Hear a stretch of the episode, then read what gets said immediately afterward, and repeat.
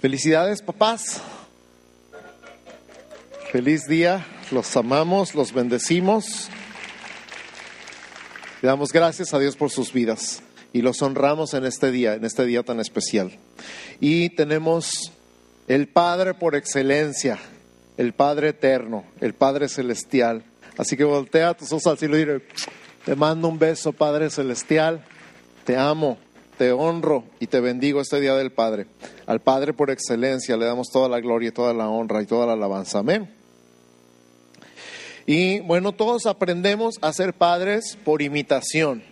Podemos haber leído muchos libros, podemos haber visto muchas películas, podemos haber tomado cursos de paternidad responsable y podemos haber aprendido muchas cosas a lo largo de la vida, pero finalmente tenemos un modelo que tomamos desde la infancia, nos fijamos y aunque no queríamos y aunque dijimos que no íbamos a ser como ellos, acabamos imitando a nuestro Padre en muchas cosas, ahí vamos aprendiendo.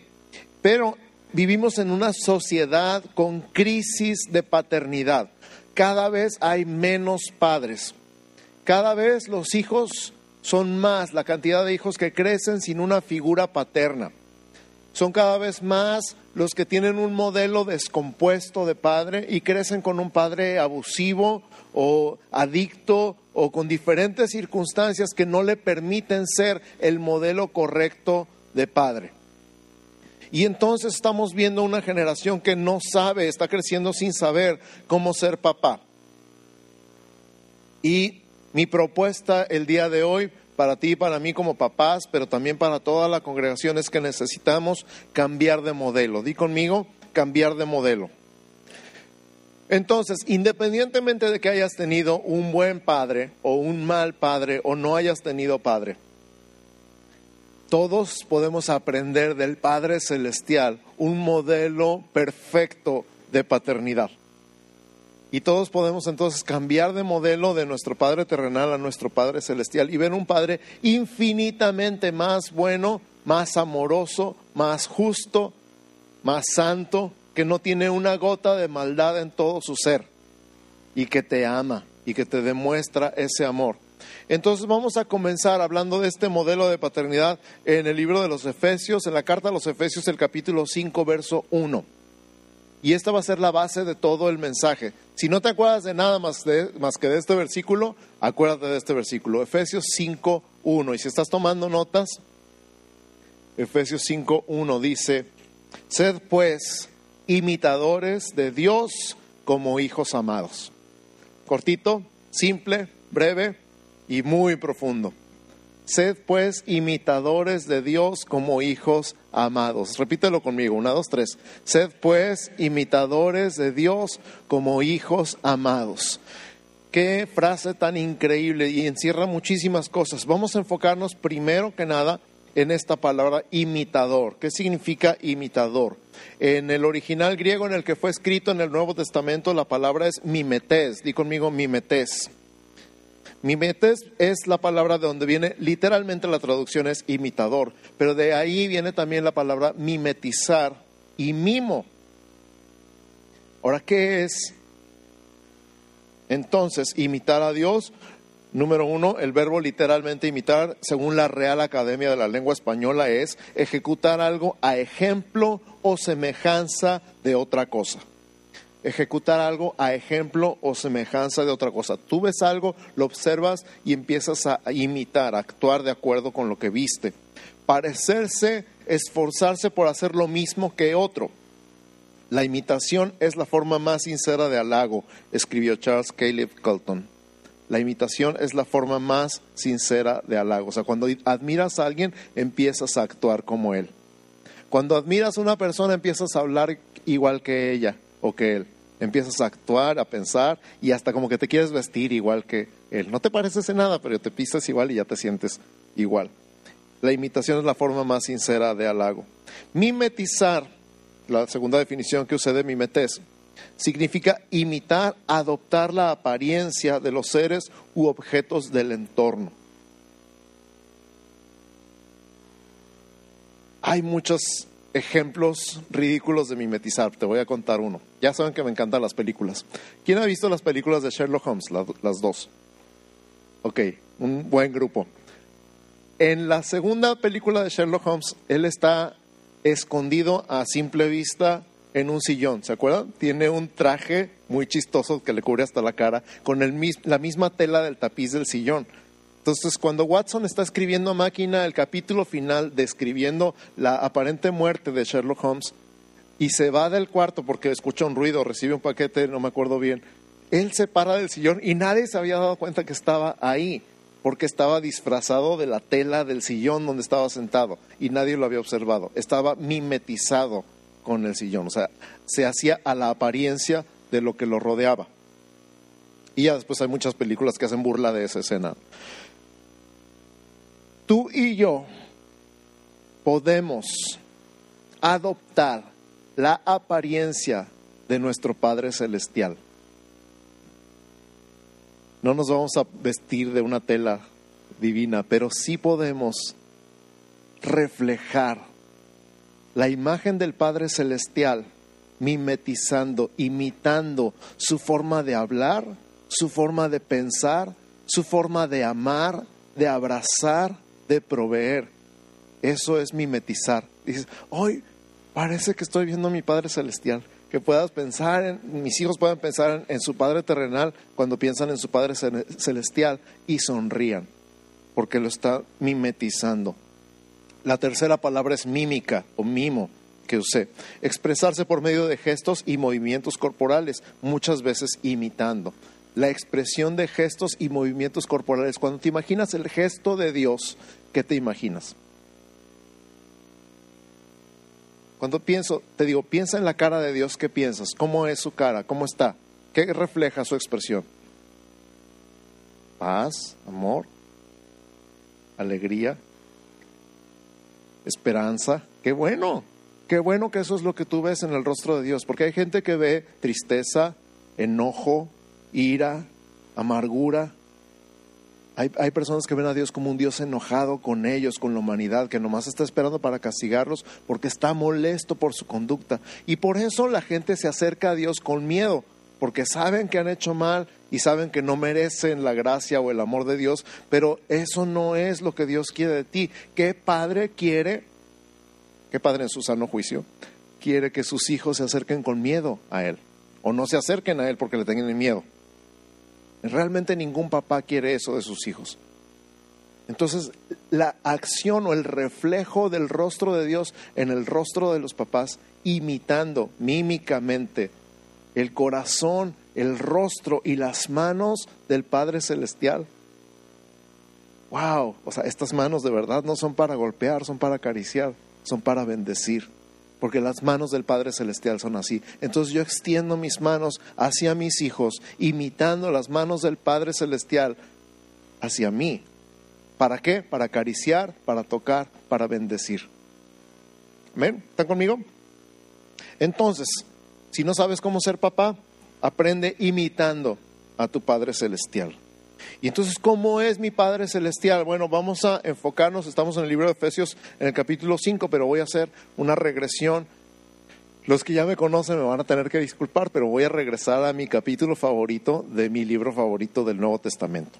Si nunca lo han escuchado, ahorita lo van a escuchar. Esto es Efesios capítulo 1 y vamos a aprender hoy un poquito del corazón del Padre Celestial en Efesios 1.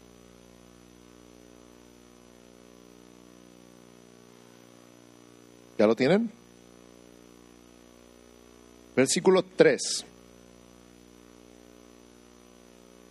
Efesios capítulo 1, versículo 3. Bendito sea el Dios y Padre de nuestro Señor Jesucristo, que nos bendijo con toda bendición espiritual en los lugares celestiales en Cristo. El Padre Celestial número uno, si estás tomando notas, te bendice el Padre Celestial te bendice. Y esta palabra en el Nuevo Testamento, la palabra que se usa para bendecir es la palabra eulogio. Eulogio es lo que nosotros decimos en el español como elogiar. ¡Wow! A ver, momento, ¿Dios me elogia a mí? ¿Tú qué crees? ¿Tú crees que Dios sea capaz de elogiarte a ti? ¿O que quiera? El Rey del universo, el Todopoderoso, el infinito Dios, me elogia a mí. Pues es lo que dice ahí. Es lo que dice la Biblia en el Nuevo Testamento en el idioma original. El Padre Celestial te elogia. La palabra eulogio significa entonces elogiar, consagrar y escucha esto, hacer prosperar algo o alguien.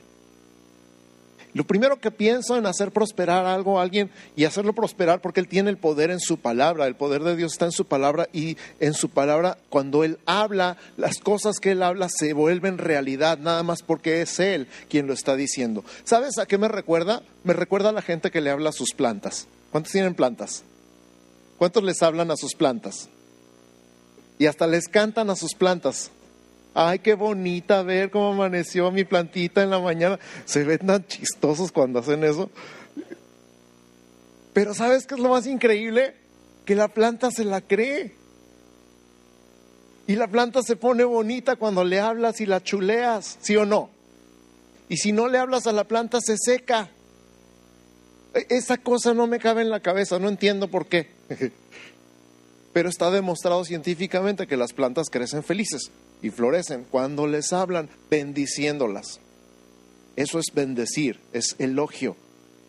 Y eso es lo que Dios hace contigo. Dios te dice, a ver, mi hijo precioso, mi niña preciosa, mi princesa, qué hermosa amaneciste hoy. Y tú recibes ese elogio y eres bendecido. Y entonces floreces como persona. Él ya nos bendijo. El, verbo está escrito en pasado. Él ya nos bendijo. Él ya habló bendición sobre ti. Él ya habló bien sobre ti. Él habla bien sobre tu persona, sobre tu alma, sobre tu mente, sobre tu cuerpo. Él te bendice. Él nunca te dice, ay, qué gorda estás. Él nunca te dice, ay, eres un bueno para nada. Él nunca te dice, eres un inútil o un tonto o un flojo. Él no hace esa clase de declaraciones sobre ti porque Él sabe que su palabra tiene poder. Entonces Él dice, ay, mi niña hermosa, preciosa, bella, ay, mi campeón, mi... ¿Verdad que sí? ¿Y qué crees? Que cuando empiezas a oír esa bendición de Dios sobre ti y te la empiezas a creer, empiezas a florecer como persona. Pues si Dios dice que yo soy un campeón, ¿quién soy yo para contradecirlo? Y empiezas a pensar como un campeón, empiezas a hablar como un campeón y empiezas a actuar como un campeón. Porque crees que eres un campeón, no porque tú seas la gran cosa, sino porque Él dice. Y lo que Él dice se vuelve realidad. Entonces, aprende a imitar a Dios como hijo amado que eres tú, bendiciendo a tus hijos, hablando bien de ellos. No digas, eres futura mano de obra barata, no digas, vas a acabar en la cárcel, no digas, nunca vas a lograr nada bueno. Di, mi hijo, el campeón, el más listo, el más guapo, el más rápido, el más fuerte. Y empieza a hablar bendición sobre tus hijos. Y este mensaje sirve tanto para los papás como para las mamás, y los futuros papás y las futuras mamás. Habla bien, bendice, elogia a tus hijos, porque eso es lo que tu Padre Celestial hace contigo. Él te bendice, número uno. Número dos, según nos escogió, dice el verso 4 de Efesios 1, según nos escogió en Él antes de la fundación del mundo para que fuésemos santos y sin mancha delante de Él. El Padre Celestial, número dos, te escoge. Número dos, te escoge. Y este verbo escoger en el original en que fue escrito la carta a los Efesios habla de escoger en tres sentidos. Número uno, de un grupo. O sea, había un montón de opciones y de todas esas opciones que tenía, te escogió a ti. Número dos, para un propósito. Él te escogió con un propósito. Él tiene un propósito para tu vida, no tengas la menor duda. No nada más te escogió porque sí, Él tiene planes, un propósito y un destino para ti. Su voluntad, su diseño es perfecto. Él te llamó de entre todas las personas que pudo haber llamado. Tú estás aquí el día de hoy. Y estás aquí con un propósito. Y número tres, escoger significa dar un favor especial. Dar un favor especial me recuerda algo así como ser el hijo favorito. ¿Cuántos supieron que eran los hijos favoritos de sus papás? Oh, muy poquitos. Pues sí, qué bueno. Poquitos. los demás a lo mejor están resentidos con algún hermano porque era el hijo favorito. Sí. bueno, hoy tengo noticias para ti. Eres el hijo favorito de tu Padre Celestial. Favor significa, favor y favorito están relacionados, es la misma palabra. Tienes el favor de tu Padre Celestial, así que recíbelo en este momento. Si tú te sentiste rechazado, sentiste que eras el hijo pródigo o la oveja negra de la familia, en este momento quita ese pensamiento de tu mente y recibe. Eres el hijo favorito de tu Padre Celestial. Eso significa ser escogido fuiste llamado de un montón de personas. Yo podría decir a lo mejor, yo acepté a Cristo cuando tenía 13 años, estaba en segundo de secundaria. De todos mis compañeros de segundo de secundaria fui el escogido para recibir el amor de Dios en ese año, en esa generación. Dime si eso no es ser favorito. Ahora, él quería que todos recibieran a Cristo, él quería que todos le conocieran y todos le amaran. No voy a decir barbaridades, pero tú estás aquí el día de hoy y tú puedes escuchar el día de hoy que eres el escogido, eres el favorito, eres la hija favorita y recíbelo. Entonces, de un grupo con un propósito para dar un favor especial. Eso es ser escogido. El Padre Celestial te escoge. Versículo 5. En amor, habiéndonos predestinado para ser adoptados hijos suyos por medio de Jesucristo, según el puro afecto de su voluntad. Número tres, el Padre Celestial se complace en llamarte su hijo. El Padre Celestial se complace en llamarte su hijo y establecer tal relación.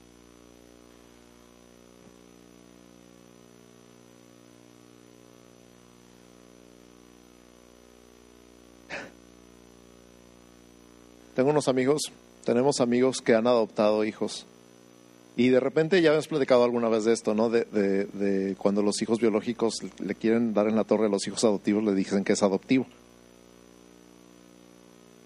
Y el, el hijo adoptivo contestó de una manera fabulosa, extraordinaria. Dice, pues ah, tú naciste aquí, no te quedó de otra, pero a mí me escogieron.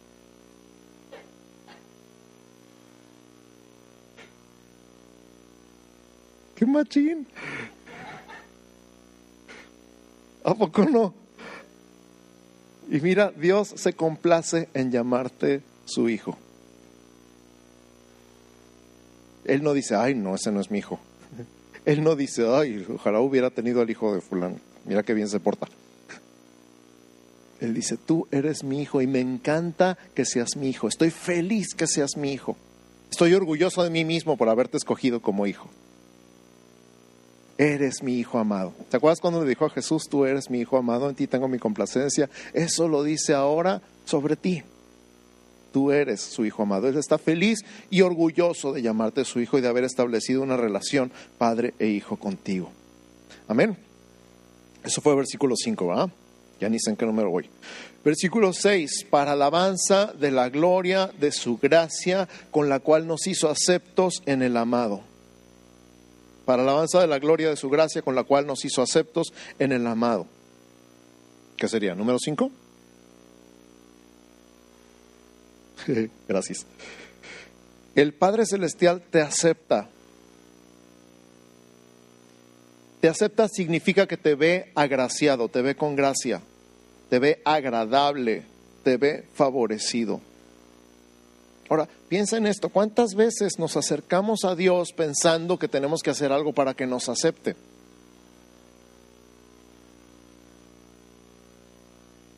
¿Cuántas veces pensamos, es que, es que no he orado toda la semana y no he leído la Biblia? Digo, hay que orar y leer la Biblia, ¿sale? Pero Dios no te rechaza si no lo has hecho en esta semana.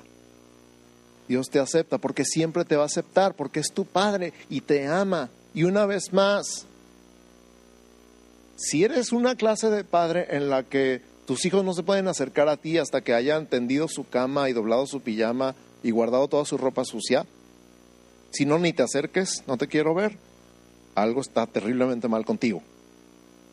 porque el Padre Celestial no es así. Él quiere que sus hijos se acerquen a Él y está esperando con los brazos abiertos, no importa cómo te hayas portado. Eso es irrelevante en el sentido de la relación padre-hijo. La relación padre-hijo no se rompe con nada. Al contrario, si estás mal, acércate a Él para que estés bien. No, no te quieras poner bien primero para poderte acercar a Él. Son dos cosas diferentes, sí. Él te ama, Él te acepta tal y como eres. Y Él es el único que te puede limpiar. Él es el único que te puede arreglarse si es que estuvieras descompuesto. Entonces ven a Él, ven a Jesús, ven al Padre Celestial, porque Él te acepta. Todo esto para aprender a nosotros a amar a nuestros hijos y bendecirlos y decirles que son escogidos, que son favoritos, cada uno es favorito en su propia manera, que son amados, que son adoptados, que son aceptados, como nosotros hemos sido amados, adoptados y aceptados. Amén. Versículo 7, en quien tenemos redención por su sangre, el perdón de pecados según las riquezas de su gracia en quien tenemos redención por su sangre, el perdón de pecados según las riquezas de su gracia. Fíjate bien lo que te voy a decir. Es más, cierra tus ojos y recíbelo con tu espíritu. Escucha, el Padre Celestial te redime, o sea, te rescata pagando para salvarte y te perdona. Lo voy a repetir, el Padre Celestial te redime, o sea, te rescata pagando para salvarte y te perdona. Ya puedes abrir tus ojos. Ahora imagínate, Dios no lo quiera, que uno de tus hijos tiene un accidente con el carro y destroza el carro. Y el carro está en, en el corralón y tu hijo está en la cárcel. ¿Qué harías? Ay, chamaco mugroso, que se quede ahí. ¿Verdad que no? ¿Qué haces? Vas y pagas la fianza para poder sacar a tu hijo de la cárcel y luego pagas los daños que provocó con el accidente con el carro. Y luego lo abrazas y le dices, gracias a Dios que estás bien. Eso es exactamente lo que el Padre Celestial hizo contigo. Él te redimió, Él pagó los daños y Él pagó para sacarte de la cárcel espiritual en la que estabas. Y luego te abraza y te dice, gracias a Dios, ahora estás conmigo, ahora estás aquí, no pasa nada, aquí estoy contigo, aquí estoy para ti. Ese es tu Padre Celestial, así es Él. Y a veces pensamos, no, el Señor me va a castigar, me va a dejar en la cárcel. En la cárcel de mis decisiones, en la cárcel de mis consecuencias, en la cárcel de mi amargura, hasta que pague por lo que he hecho. Adivina qué, Él ya pagó por lo que hiciste. ¿Sabías eso? Me brinco al versículo 11. En él asimismo tuvimos herencia, habiendo sido predestinados conforme al propósito del que hace todas las cosas según el designio de su voluntad. En él asimismo tuvimos herencia, habiendo sido predestinados conforme al propósito del que hace todas las cosas según el designio de su voluntad. Escucha esto, el Padre Celestial pensó, planeó y preparó algo para dejarte a ti. El Padre Celestial pensó, planeó y preparó, trabajó para tener algo que dejarte como herencia. Y no estoy hablando obviamente de una herencia económica, de la misma manera que los padres terrenales no deberíamos preocuparnos nada más por una herencia económica, una herencia moral, una herencia espiritual, una herencia mucho más rica que lo físico, un legado Vamos a pensarlo de esta manera. La, herencia es algo que le dejas a tus hijos, el legado es algo que dejas en tus hijos. Y el Padre Celestial se ha preocupado por todo este tiempo en que tú tengas una herencia. Y esa herencia es mucho más rica que dinero. Es mucho más abundante y mucho más excelente que bienes.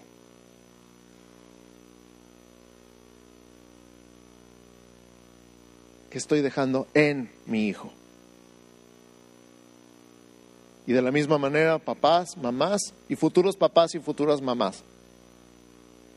Nosotros necesitamos aprender a imitar a nuestro Padre Celestial y pensar en el legado que estamos dejando en nuestros hijos. Amén. Versículo 13. En Él también vosotros, habiendo oído la palabra de verdad, el Evangelio de vuestra salvación y habiendo creído en él, fuisteis sellados con el Espíritu Santo de la promesa. Fuisteis sellados con el Espíritu Santo de la promesa. El Padre Celestial te tiene sellado. Llevas el sello de tu Padre Celestial a donde quiera que vayas. Tienes un sello que dice propiedad de Dios, no tocar. como cuando una carta está sellada y nadie la puede abrir más que el destinatario. Como cuando algo está sellado y no se puede tocar, no se puede abrir, no se puede mirar adentro. Hasta que el tiempo y la forma y la persona a quien está dirigido ese sello lo puede abrir. Estás apartado, estás sellado para Dios eres suyo. Pagó por ti, te compró con su sangre, te redimió, te rescató, le perteneces y tienes un sello que todo el reino espiritual puede ver, propiedad de Dios, no tocar. Y nadie lo puede tocar.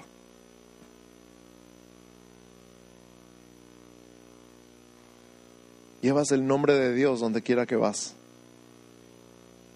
Llevas el nombre de Jesús donde quiera que te pares. Eres suyo, eres su propiedad, por eso eres cristiano. No sé si te acuerdas hace tiempo cuando vino Enrique Bremer y dijo, por cierto, no soy cristiano, me dicen cristiano, porque me parezco a Jesús. Soy discípulo de Jesús. La palabra que usa la Biblia es discípulo, seguidor de Jesús. Tú llevas su nombre donde quiera que vas. Entonces vamos a hacer un breve repaso. Efesios 5.1 dice, sed pues imitadores de Dios como hijos amados. Tú eres su hijo amado. Entonces, como hijo amado, cuando te sientes amado, cuando te sabes amado, tú quieres ser como tu papá. Cualquier hijo amado quiere ser como su papá. Cualquier hijo amado se quiere parecer a su papá. Y repito, hayas tenido un buen padre o un mal padre o no hayas tenido padre, hay un padre que es infinitamente más grande, más poderoso, más fuerte, más amoroso, más tierno, más dedicado. Es tu Padre Celestial. Entonces aprendamos a imitarlo como padres, como futuros padres, y a recibir de Él todo lo que Él tiene para nosotros, todo lo que Él ha hecho por nosotros. Especialmente y con mayor razón si tienes ese hueco en tu corazón. El Padre Celestial te bendice, escucha esto, te elogia, te consagra, te hace prosperar con el poder de su palabra. Y yo quiero que cierres tus ojos en este momento. Me encantaría pedir que el grupo de alabanza pasara otra vez, si podemos estar tocando este último canto de Eres un buen padre. Escucha estas palabras, escúchalas y recíbelas de parte de tu Padre Celestial. Una vez más, así como te emocionaste al principio, pero ahora con más intensidad, siéntelo, recíbelo. Hijo, estoy orgulloso de ti. Hijo, estoy orgulloso de ti. Tengas la edad que tengas. Hija, estoy orgulloso de ti. Me encanta verte, me encanta escucharte cantar. Me encanta cuando levantas tus manos y te olvidas de tus problemas y cantas con alegría, con gusto. Me encanta verte. Amo todo lo que haces. Amo verte trabajar, amo verte limpiar tu casa, amo ver cómo tratas a tus hijos amo verte. Me encantas, estoy orgulloso de ti, estoy muy orgulloso de ti. Recíbelo en tu espíritu, recíbelo en tu corazón. Te amo, me encantas. Estoy feliz contigo, soy feliz contigo. Eres mi hijo amado, eres mi hija amada. Eres mi campeón, eres mi princesa.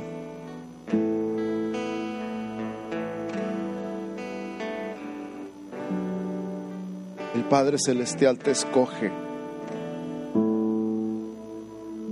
Y recíbelo en tu corazón, recíbelo en tu alma, en tu espíritu. De toda la gente que podría estar aquí el día de hoy, tú estás aquí. Dios te trajo porque Dios te escogió. Y te escogió con un propósito, que escucharas estas palabras el día de hoy. Yo te elegí a ti. Yo te escogí a ti porque te amo. Tengo un propósito para tu vida. Y aunque no lo creas, eres mi favorito. Aunque no lo creas, eres mi hija favorita. Eres mi hijo favorito. Eres mi hija favorita. No me voy a cansar de repetírtelo hasta que lo empieces a creer. Te amo. Eres mi favorito. Eres mi favorita. Yo te escogí y te escogí con un propósito para darte un favor especial. Me complazco en llamarte mi hijo. Cada vez que digo hijo, mi corazón se llena de alegría. Cada vez que digo hija, mi corazón explota en gozo, en maravilla.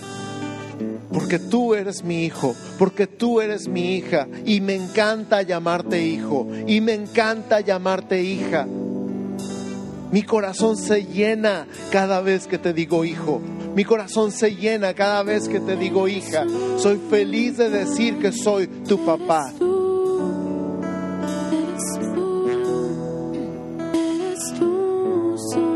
Te acepto, te acepto como eres, te acepto como estás, te acepto con tus virtudes y tus defectos.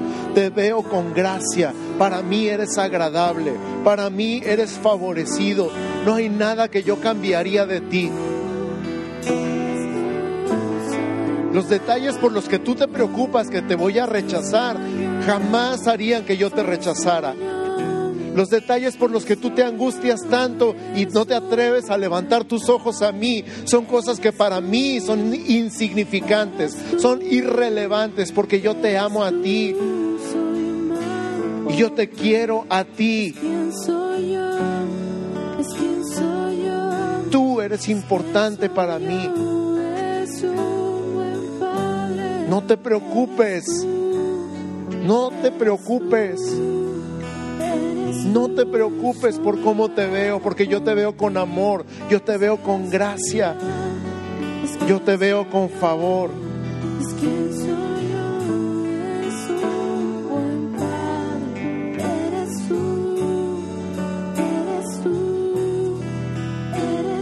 Y tengo siglos preparando una herencia para ti. Tengo siglos preparando una herencia para ti. Por eso te redimí, te rescaté, pagué el precio de tu libertad. Y me costó todo tu libertad. Pero lo pagué sin pensarlo dos veces porque te amo tanto. Y escucha, hijo, te perdono. Hija, te perdono. Escúchalo una vez, escúchalo otra vez y escúchalo una vez más hasta que lo creas. Te perdono. No tengo nada contra ti. No estoy enojado contigo. No estoy amargado contigo. Te perdono. Te perdono. Eso que estás pensando ahorita que no te iba a perdonar nunca, te perdono. Eso que te está pasando por la memoria y por la cabeza en este momento está perdonado. ¿Por qué? Porque quiero.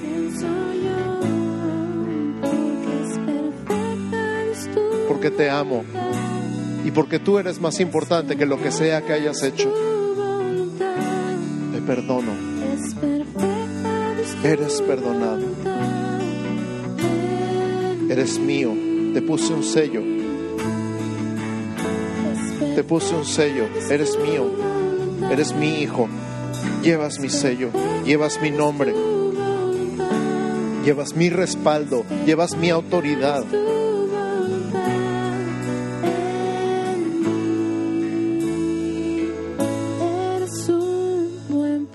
En ese sello llevas todo lo que necesitas, todo el respaldo y toda la autoridad que necesitas, la autoridad de mi nombre. Lo único que tienes que hacer es decir mi nombre, en el nombre de Jesús. En el nombre de Jesús y llevas todo mi respaldo, llevas toda mi autoridad para enfrentar la vida como la tienes que enfrentar, no con temor, no con angustia, no con ansiedad, sino en mi nombre, con mi respaldo, con mi autoridad, con todo lo que yo te he dado y tengo para ti.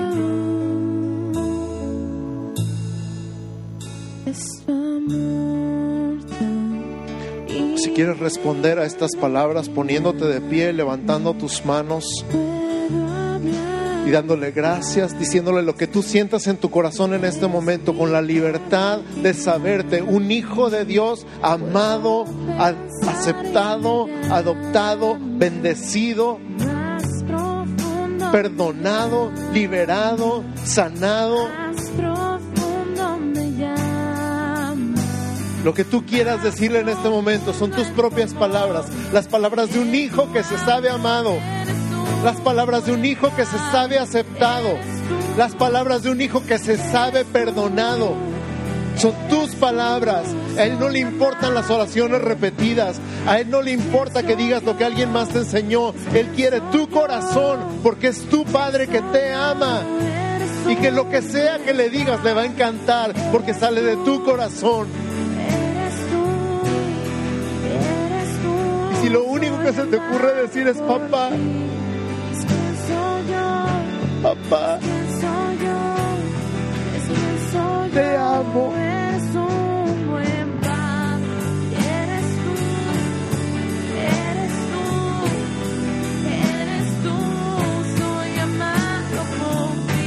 Gracias por amarme. Gracias por perdonarme.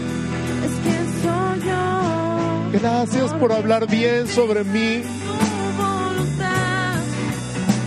Gracias por hablar bien de mí.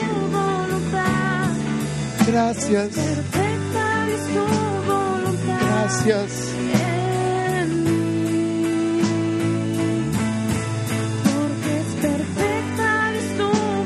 Recibo tu amor, recibo tu perdón, recibo tu gracia, recibo tu favor. Decido creer que tengo tu favor.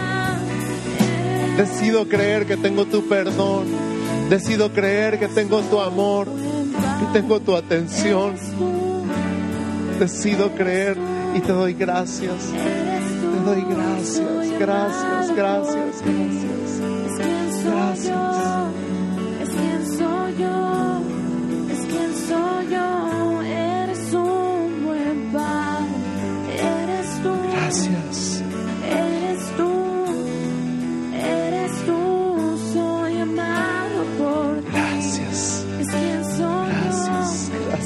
Gracias, gracias, Te amo, te amo, te amo, te amo, te amo. Gracias. Eres tú, eres tú, eres tú, soy amado por ti.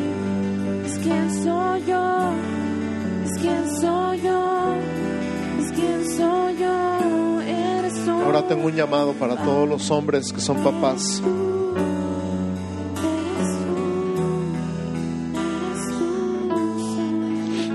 Cambia de modelo. Cambia de modelo. Papá, cambia de modelo. Independientemente de lo bueno o malo o ausente que haya sido tu padre, cambia de modelo. Usa este modelo, tu Padre Celestial, para ser papá para tus hijos. Cambia de modelo. Tienes el Padre perfecto de modelo. Y lo tienes contigo y lo tienes en ti. Ama, bendice, perdona, paga los daños de las gracias de tus hijos. Abraza, fortalece, respalda con tu nombre, con tu autoridad a tus hijos. Y un llamado más, último llamado a los hombres, a los papás de esta generación, de mi generación y todos los que estamos aquí. Papás, escúchame, esto es importante. Urgen, urgen padres espirituales. Urgen padres espirituales. Estamos en medio de una generación donde los hijos están creciendo sin padre. Estamos en una generación donde los hijos, los amigos de tus hijos y de tus nietos están creciendo sin padre en una proporción exorbitante. Urgen padres espirituales. Así que yo te reto, papá, te reto a que seas un padre espiritual para la generación que viene. A que agarres no nada más a tus hijos, sino que agarres a dos o tres muchachos, niños, adolescentes, jóvenes, que tú sabes que el papá no está por lo que tú quieres, o es un modelo que no vale la pena seguir, y los adoptes. Y de vez en cuando, yo no quiero decir que te los lleves a vivir a tu casa, pero de vez en cuando te tomes un café con uno de ellos y digas, ¿cómo estás? ¿Cómo va la escuela? ¿Cómo va la novia? ¿Cómo va el trabajo?